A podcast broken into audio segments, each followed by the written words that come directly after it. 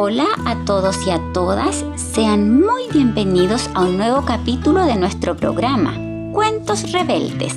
¿Qué les traigo para el día de hoy?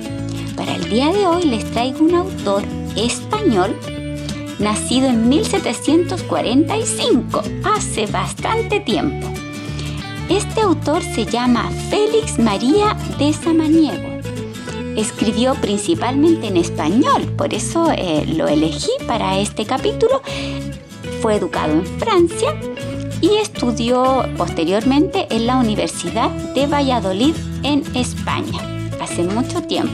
Él fue hijo de una familia muy acomodada y tuvo la posibilidad de escribir muchos cuentos, mucha poesía y sobre todo fábulas. ¿Conocen las fábulas? Sí, las fábulas son historias cortas que dejan siempre alguna enseñanza que va propuesta por el autor. ¿Qué cuento les traigo hoy? El cuento de hoy tiene como protagonista un cascabel. Sí, un cascabel. Esta historia se llama, escrita por Félix Samaniego hace muchos, muchos años, El Congreso de los Ratones. ¿Ya? Así se llama la historia. ¿Y por qué suena algo así? Porque hay, eh, incluso de ahí se desprende un dicho, pero vamos primero con la historia. Había una vez una familia de ratones que vivía en la despensa de una casa, pero temiendo siempre los ataques de un enorme gato. Los ratones no querían salir. Ya fuera de día o de noche, este terrible enemigo los tenía vigilados. Un buen día decidieron poner fin al problema, por lo que celebraron una asamblea a petición del jefe de los ratones, que era el más viejo de todos.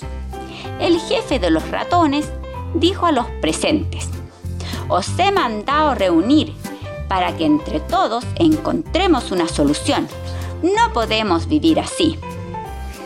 Pido la palabra, dijo un ratoncito muy atento. Atemos un cascabel al gato y así sabremos en todo momento por dónde anda. El sonido nos pondrá en alerta y podremos escapar a tiempo. Tan interesante propuesta fue aceptada por todos los roedores entre grandes aplausos y gritos de felicidad. Con el cascabel estarían salvados porque su campanilleo avisaría la llegada del enemigo con el tiempo suficiente para ponerse a salvo. ¡Silencio! ¡Silencio! gritó el ratón jefe, para luego decir, Estupenda idea. Pero queda pendiente una cuestión importante. ¿Quién de todos, pues, le pondrá el cascabel al gato?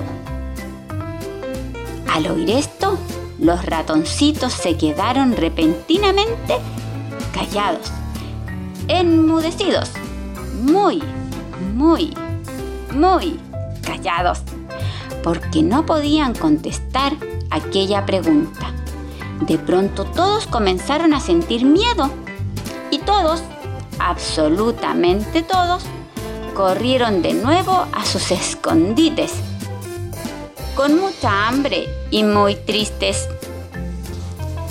Moraleja, que entrega, o sea, enseñanza, que entrega Félix de Samaniego, dice, es más fácil proponer ideas que llevarlas a cabo.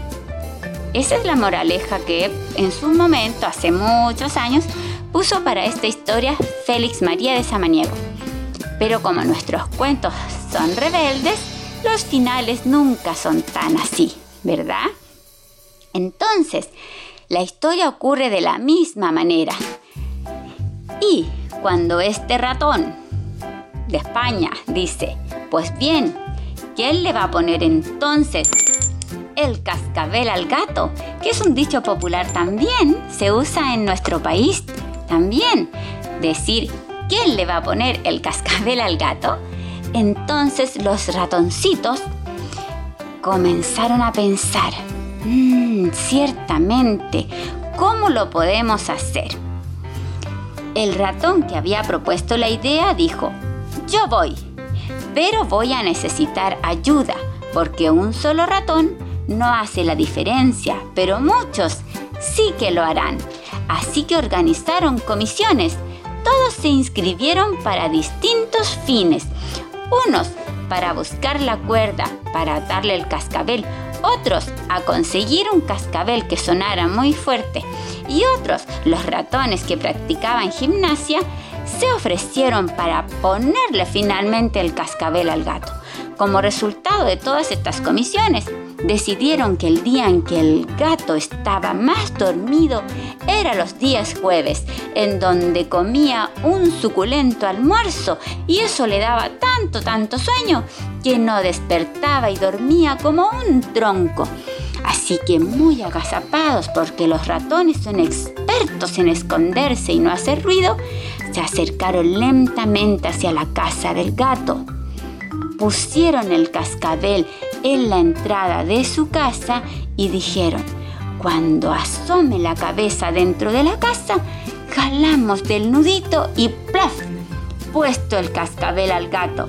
Y así lo hicieron. Lo esperaron ese día jueves y después de almuerzo, cuando quiso entrar a su casa, ¡paf! Le pusieron finalmente el cascabel al gato y funcionó fantástico. Así que cada vez que ellos estaban por ahí buscando comida en la despensa y se acercaba el gato, el gran tintineo se podía oír desde lejos y les daba muchísimo tiempo para ponerse a salvo. Por lo tanto, ellos aprendieron a que es posible ponerle el cascabel al gato, pero entre todos. Espero les haya gustado la historia y hayan podido ver que sí se le puede poner el cascabel al gato con ayuda de los demás. Espero que tengan una linda semana.